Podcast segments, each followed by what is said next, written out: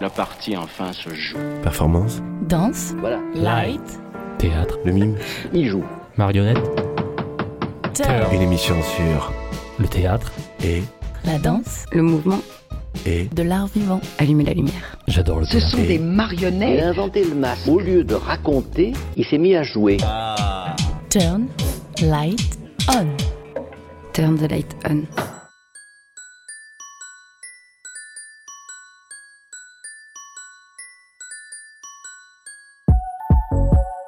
Bienvenue auditeurice, c'est Léna au micro et Alex Papy, sans doute très surpris, à la réalisation de cette émission.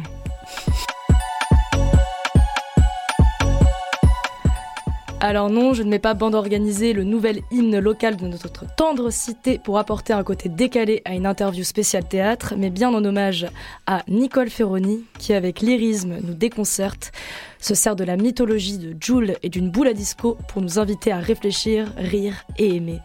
Aimer cette ville et ses habitants, son histoire et son identité.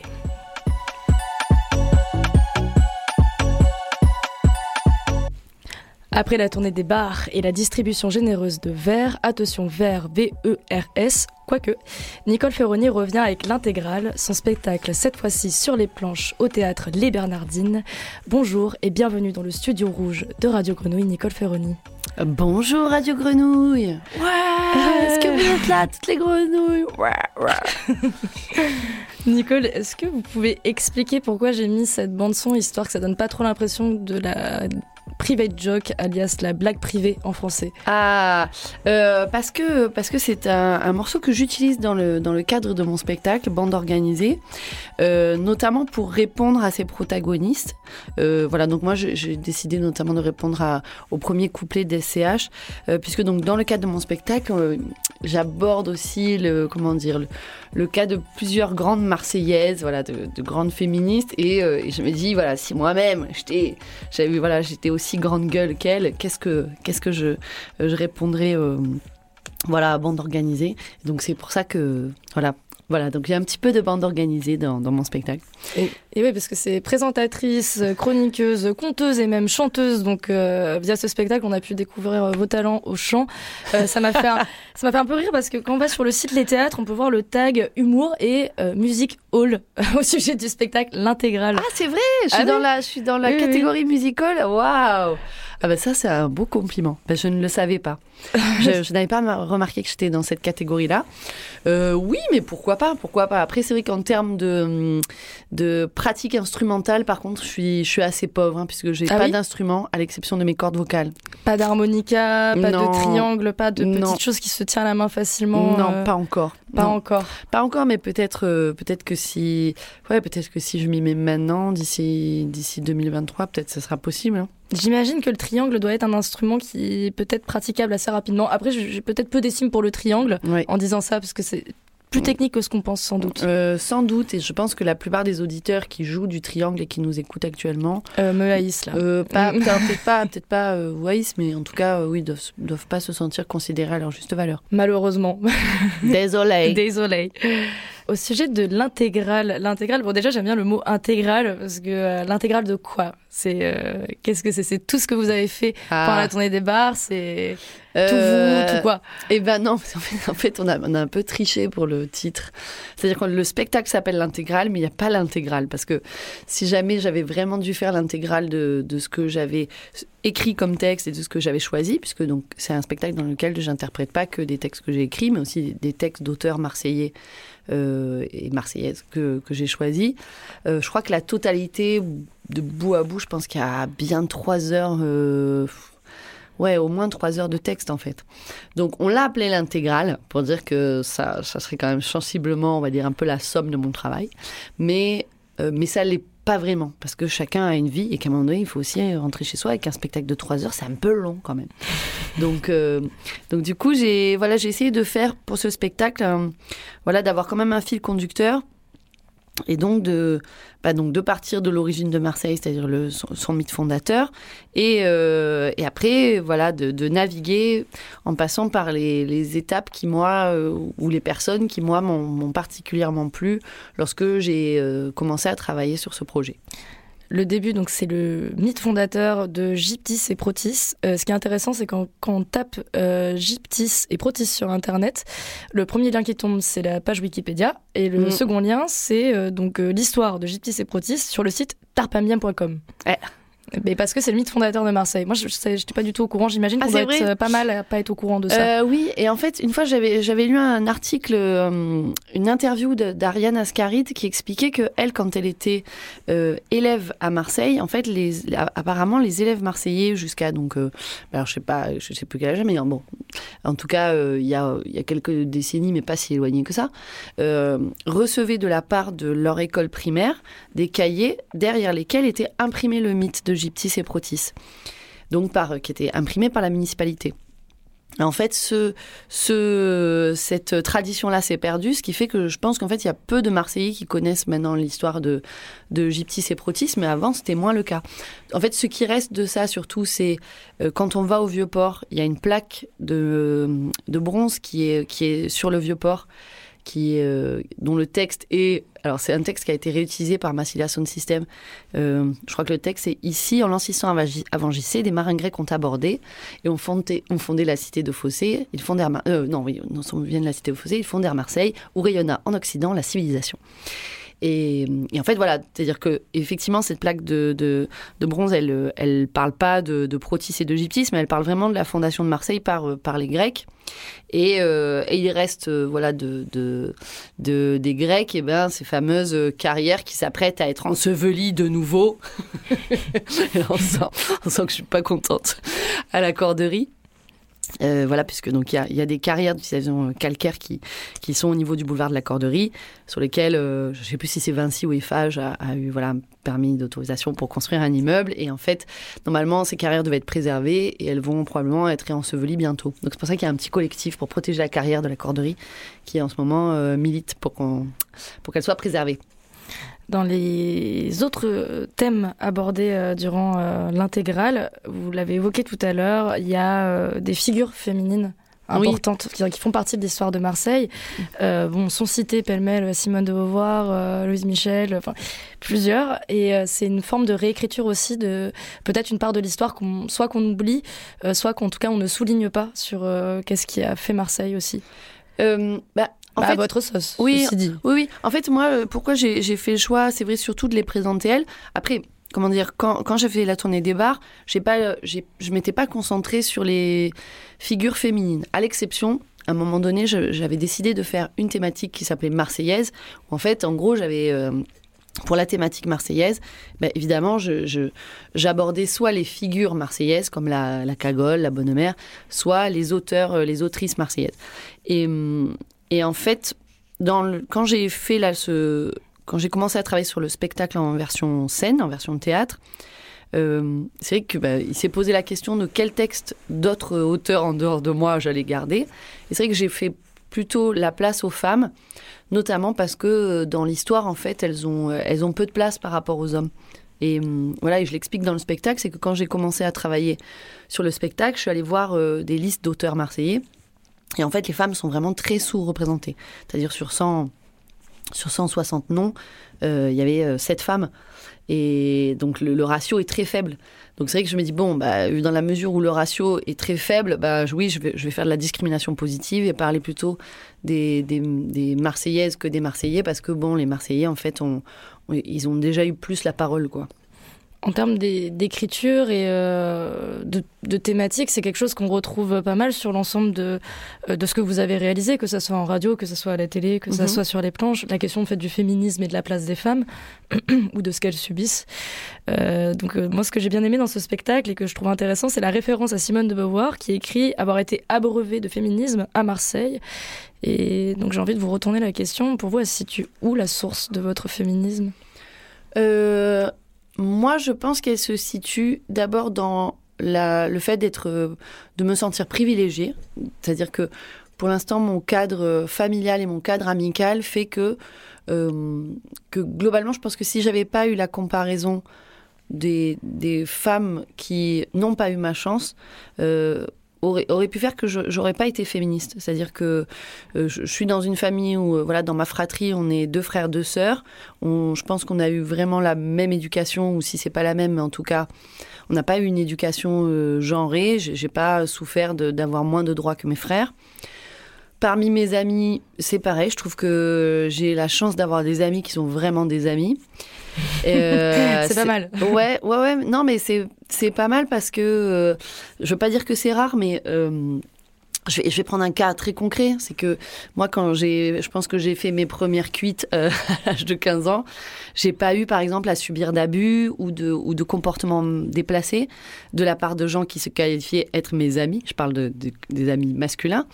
Ce qui, en fait, est quand même pas le cas de, de, de beaucoup Beaucoup de mes collègues féminines qui, elles, euh, voilà, qui, qui, qui elles ont, ont eu à, à, ouais, à être confrontées à, en fait, à des comportements euh, déplacés, voire agressifs. Donc, euh, donc, en fait, je pense que si je n'avais eu que mon vécu, j'aurais pas été féministe parce que j'aurais pas eu ce besoin-là. Maintenant, la, la discussion avec des voilà avec avec évidemment mes amis IES et et l'observation du monde actuel bah, fait que je, je, vois qu'on est un peu que je suis obligée en fait d'être féministe parce que je vois que les droits que j'ai moi c'est vraiment pas le cas de la majorité des femmes. Que ça soit euh, que ça soit en termes de, respect en termes de considération en termes de bien-être en termes de, tout quoi. Donc euh, voilà voilà d'où ça vient. Il y a tout un passage euh, durant l'intégrale sur scène qui est po- poétique, lyrique, et euh, qui illustre un dialogue entre Pacha et Pachol. et il fallait faire une aparté pour éventuellement les personnes qui ne seraient pas familières euh, du... euh, du terme Oui, du terme, parce que ça coule de source quand on est à Marseille, bon peut-être à l'extérieur un peu moins, ou du moins des gens peut-être de passage. Mhm. Donc est-ce qu'on peut refaire un aparté sur qu'est-ce que c'est la Pachole Ah, alors la pachole. La pachole, euh, c'est c'est à Marseille, c'est la foufoune. C'est le sexe, voilà, c'est le sexe féminin. Et donc oui, oui, c'est vrai que j'ai fait un dialogue comme ça entre pachole et pacha, où en fait, euh, bah, pachole milite pour son sexe et pour euh, plus d'émancipation et plus de respect. Il y a une phrase que je trouve, euh, enfin un vers qui est euh, vachement bien. C'est euh, c'est pas la pachole qui fait la femme, c'est la pachole qui fait le drame. Oui, oui, parce que en fait, c'est vrai que le comment dire, ça aussi, ça fait partie des constats que j'ai fait, c'est que euh, finalement, la, distinction entre hommes et femmes, elle est assez faible. C'est-à-dire que je me dis bon euh, oui, il va y avoir, ben oui, bah, peut y avoir, enfin entre hommes et femmes. Après, évidemment, il y a, des questions de genre qui sont pas liées au, sexe typiquement physique, et c'est aussi pour ça que je dis que c'est pas la pachole qui fait la femme, parce qu'on peut tout à fait être femme et ne pas avoir une pachole. Mais euh, quand je veux dire que la pachole fait le drame, c'est que je me dis au final, ce qui distingue l'homme et la femme, c'est quand même quelque chose finalement d'insignifiant au, regard de ce qu'est- de ce, de ce qu'on est en tant qu'individu. Et, euh, et pourtant, c'est ce qui fait que le destin est aussi aussi euh, dur, quoi. C'est-à-dire en plus, moi, été prof d'SVT, donc je sais vraiment que la que la que la distinction du sexe biologique, c'est vraiment c'est vraiment une toute petite portion de chromosome. C'est même pas un chromosome complet, c'est une toute petite portion.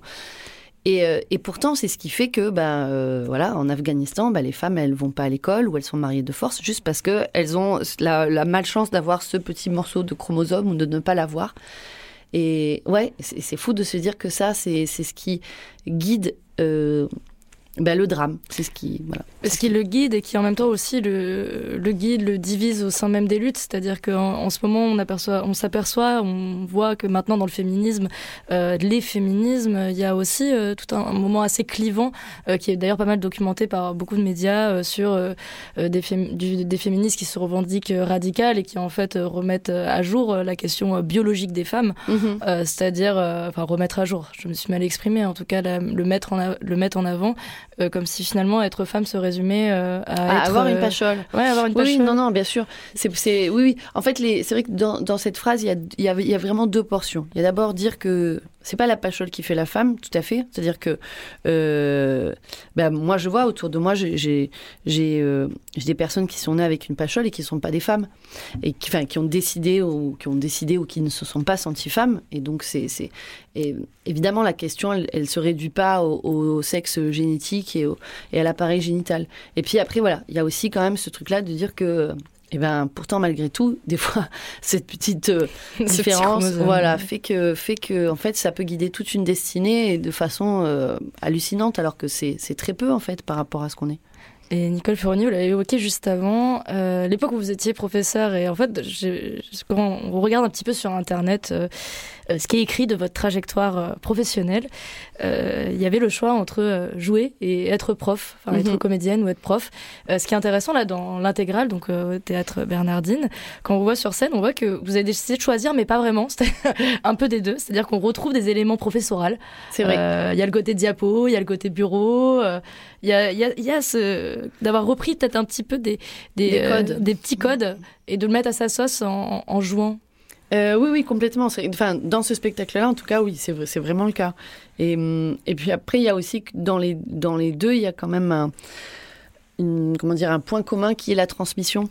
Je pense que la plupart, euh, alors, je veux dire pas forcément dans la comédie, mais en tout cas la plupart des des gens qui, qui font du seul en scène et qui écrivent leurs propres textes, il y a quand même ce désir de vouloir transmettre le contenu de nos écrits.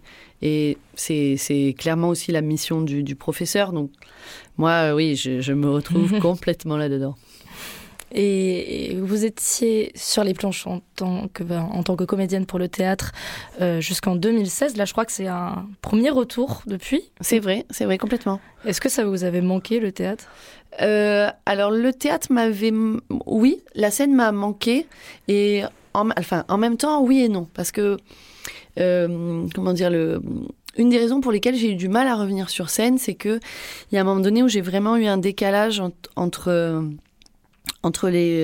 les gens qui me connaissaient pour euh, une raison, essentiellement pour mes chroniques à France Inter, et ce que moi j'avais envie de présenter sur scène. Et c'est vrai que bon, de façon assez logique, quand on est connu pour euh, pour des chroniques politiques, ce que les gens ont envie de voir sur scène, c'est ce dans quoi ils nous connaissent, donc c'est des chroniques politiques. Et d'ailleurs, vous blaguez pas mal là-dessus euh, Oui. pour le spectacle pour les personnes qui viennent et s'attendent pas. Et c'est voilà.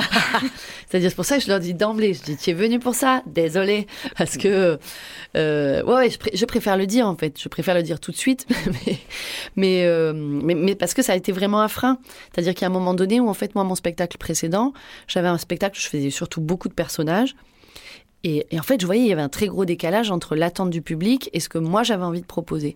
Et en même temps, c'est vrai que souvent, on propose en termes de carrière quand même, je veux pas dire de, de suivre les attentes du public, mais c'est souvent, euh, sou- souvent les propositions que peuvent faire des productions, c'est dire ah mais tu sais Nicole, à partir de tes chroniques, tu pourrais faire, tu pourrais faire un spectacle, voilà, qui te permettrait, tu vois, de réutiliser ton contenu, nanana. Mais après, il se pose la question de l'envie personnelle. Moi, euh, moi en fait, c'est vrai que faire un spectacle d'une heure et demie sur la politique, par exemple, ça ne, ça m'intéresse pas. Je, suis déjà, euh, déjà quand je faisais des chroniques de trois minutes, j'avais l'impression de porter le malheur du monde sur mes épaules. Et euh, donc je me disais, mais si je devais euh, faire pendant une heure et demie des, des blagues sur ce qui va pas, je veux dire, à la fin, j'aurais envie de tout casser, quoi. Donc, donc voilà, non, c'est vrai que, en fait, j'ai mis du temps à me dire, qu'est- qu'est-ce qui pourrait me faire plaisir et en même temps correspondre un peu à l'attente des, des gens qui pourraient venir me voir. J'ai pas trouvé. et donc, maintenant, s'ils viennent me voir, bah tant pis, je leur dis. Il y a la question de la forme aussi, c'est que, bon, oui, évidemment, il y a la dimension politique euh, des chroniques euh, qui euh, vous ont fait connaître d'encore plus Mhm. de monde Mhm. via France Inter. Mais malgré tout aussi, la radio, c'est de la radio. C'est-à-dire que même si France Inter filme ses, ses interviews, Oui. ça reste une forme radio. Et quand, on, quand on fait, j'imagine en tout cas, du stand-up ou un one-woman show, comme on dit, Mhm. il y a cette interaction avec le public, il y a quelque chose qui est complètement di- différent en termes de ce qu'on peut proposer comme interaction gens, c'est-à-dire qu'on ne leur dépose pas seulement dans l'oreille, il y a quand même euh, quelque Mhm. chose qui se passe euh, sur la présence sur scène et tout ça. Euh, donc euh, ça doit, j'imagine aussi, orienter euh, l'écriture. Et euh, pour vous, euh, qui faites aussi euh, de, euh, de la télévision, Mhm. euh, comment ça se passe, euh, ce- ces retrouvailles avec le public, sachant que vous avez déjà fait la tournée des bars Oui. en mars euh, 2022.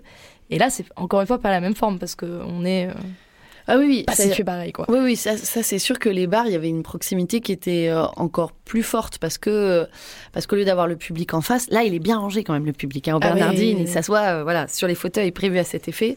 C'est vrai que dans les bars, euh, bon, ils étaient partout. J'avais même des gens des fois derrière moi.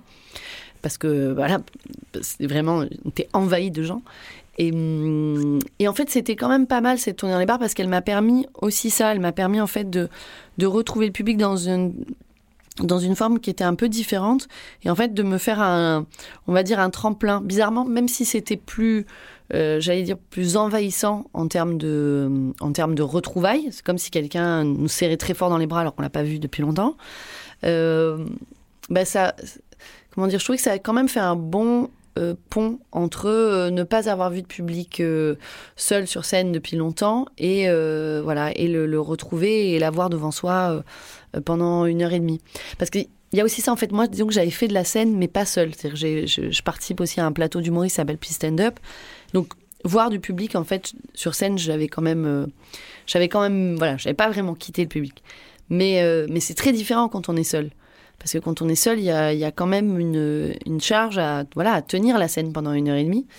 Là, moi, je, je, sais que hier, par exemple, je me suis dit, voilà, hier, je me suis dit, bon, est-ce que l'après-midi, je fais un filage? En fait, je me suis dit, ah non, je fais pas de filage parce que parce que c'est un, un marathon, en fait, une heure et demie.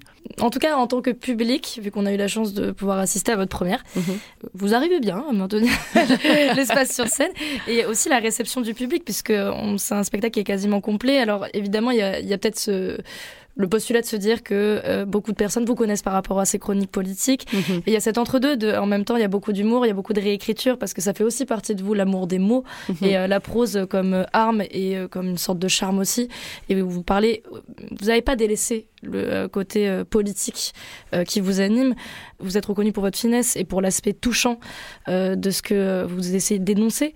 Et je pense notamment, euh, il y a une chronique qui avait été assez marquante à France Inter, euh, qui euh, était sur la guerre en Syrie, qui était nommée La guerre a avalé les couleurs pour mettre du noir à la place. Et dans votre spectacle, il y a un moment qui, je pense, a dû mettre les larmes aux yeux à pas mal de monde. c'est le poème Balle perdue, où vous faites le parallèle entre le foot et les règlements de compte. Et c'est deux traits qui servent souvent à dessiner Marseille. Oui, oui, parce que en fait, je me, je me suis vraiment rendu compte que ce qui, euh, comment dire, que ce qui marque Marseille au niveau national, c'est euh, c'est vraiment les deux types de balles. C'est vraiment le ballon, c'est le foot, et, euh, et c'est les règlements de compte. Et en fait, une fois, j'ai eu comme ça, pas un débat, mais une discussion avec mon chéri qui me dit, mais, me dit, mais en fait, c'est un. Il me dit, non, mais je pense que c'est un. Comment dire un a priori, une caricature qu'on a de penser qu'à Marseille, il y a plus de règlements de compte. Et en fait, je, suis allée voir sur Internet, je me suis dit, ouais, peut-être qu'il a raison, peut-être qu'en fait, il y en a autant euh, en banlieue parisienne. Et non, non, vraiment. Mm. C'est-à-dire qu'à Marseille, le, règlement de compte est, vraiment, malheureusement, une spécialité marseillaise. C'est-à-dire que. Euh, comment dire Et ça, ça traduit quand même pas une volonté politique d'abandon, mais. Euh, je me dis, qu'est-ce qui fait qu'en fait, nous, on est, nous à Marseille, il y a une espèce de, de résignation et d'acceptation sur le fait que des jeunes se tuent dans, dans notre ville et, euh, et, que ça se produit sans que ça crée plus de remous politiques que ça. Euh, et ça, ça m'a vraiment interpellée parce que je crois que j'avais du coup regardé un peu les statistiques, mais il me semble que genre Marseille totalise euh, un truc comme 60% des règlements de compte alors qu'on n'a pas 60% de la population française. Donc voilà, donc ça, ça prouve qu'il y, a vraiment quelque chose ici qui, qui ne se voilà qui, qui, se produit et qui ne devrait pas se produire. Ça témoigne ouais, d'une euh, réalité sociale euh, qui euh, finalement n'a pas beaucoup bougé sur le temps. Non, non, non, non, qui n'a pas beaucoup bougé sur le temps. Et, et puis c'est vrai que moi, le fait de l'associer au foot, il y avait aussi ce côté-là où, où je trouve que parler d'un sujet qui est, qui est dur quand c'est quand c'est frontal, euh, mais il y a ce risque que ça passe pas. Alors que, alors que le fait de l'associer à quelque chose qui, soit plus quotidien, plus anodin. Alors, je vais pas dire que l'OM est, anodin, c'est anodin, sinon je vais me faire taper. Surtout quand je vois, ouais, surtout quand je. Oui, oui, oui ouais, notre réalisateur qui est euh, ouais. intégral l'OM. attention, attention à ce que vous il dites. Il a le, le maillot. non, non, mais voilà, moi je, me disais il faut que voilà, il faut que je le relie. Euh, je, voulais le relier à autre chose que simplement parler des règlements de compte, quoi. Et c'est le juste milieu entre en même temps dénoncer et euh, sans banaliser euh, une réalité sociale à Marseille, une autre réalité sociale dont vous témoignez et qui est sans doute essentiel, c'est euh, l'aspect multiculturel de Marseille et donc aussi l'absurdité du racisme quand on vit dans la ville. Je serais incapable de le refaire parce que je ne suis pas poète et euh, ni comédienne. Donc il y a tout, une, tout un pan de, de, votre spectacle qui est vraiment sur une ode euh, le mélange qu'il y a à Marseille et qui fait son identité autant que c'est décrié. Oui, en fait, c'est vrai que dans le spectacle, il y a, deux passages qui euh, particulièrement qui évoquent ça. Donc, dans le mythe fondateur, en fait, donc moi, j'ai pour, pour parler du mythe fondateur, donc Gyptis et Protis, j'ai euh, décidé de d'interpréter un, un, opéra qui s'appelle Gyptis, donc qui, qui date de 1890 et dans lequel, en fait, Protis ne s'appelle pas Protis, mais s'appelle Euxénos.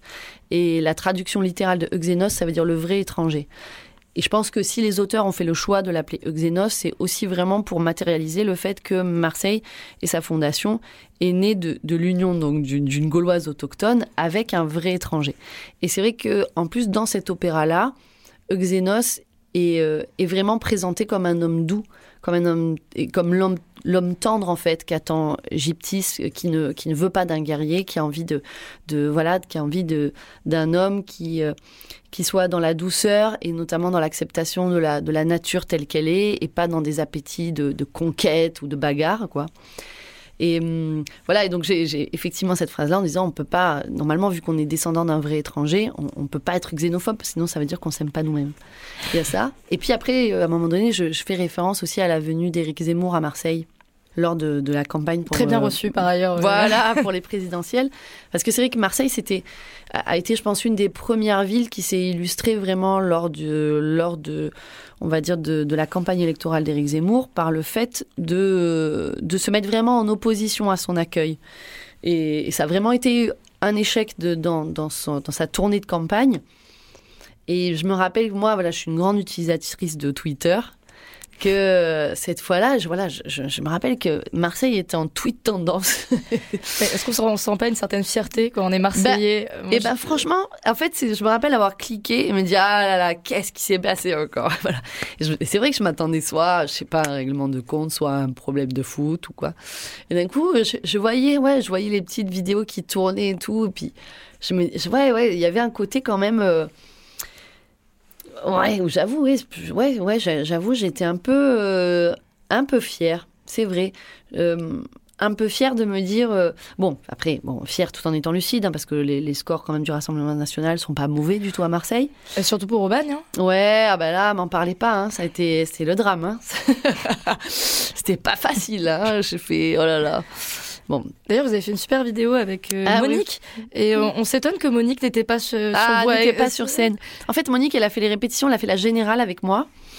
Euh, mais le problème, c'est que Monique, dès qu'il y a du public qui rentre, elle aboie.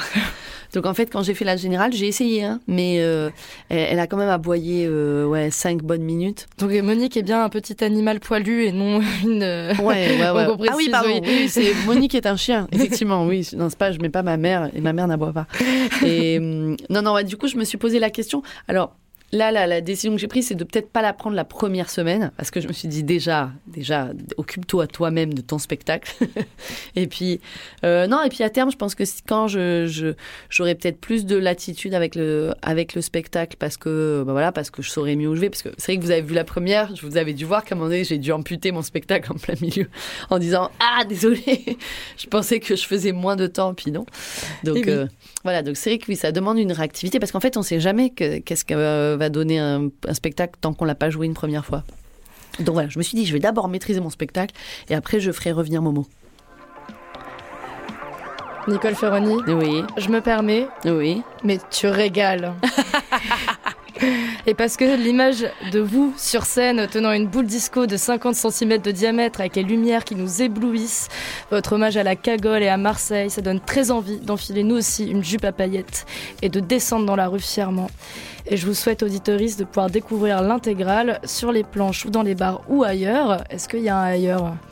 Euh, franchement, à mon avis, après 3-4 pastilles, il y a moyen qu'après le bar, ça puisse se faire sur un trottoir.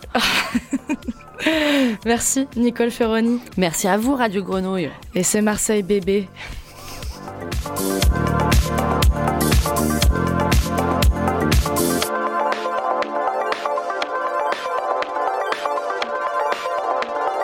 L'intégrale de Nicole Ferroni est à découvrir du 6 au 23 décembre 2022 au théâtre Les Bernardines, une initiative Aller Vert par les théâtres. Plus d'informations sur leur site. Merci pour votre écoute et à très bientôt sur les ondes du triple 8 de Radio Grenouille.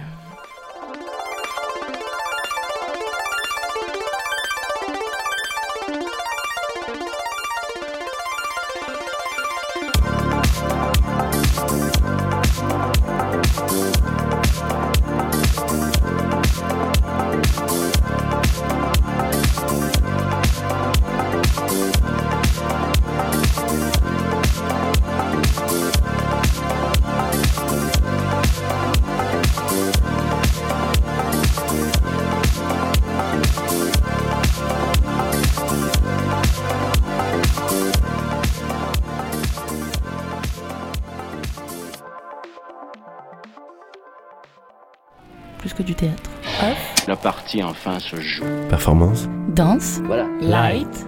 Théâtre. Le mime. Il joue. Marionnette. Il s'est mis à jouer. Sur Radio Grenouille. Turn. Light. On. Turn the light Off.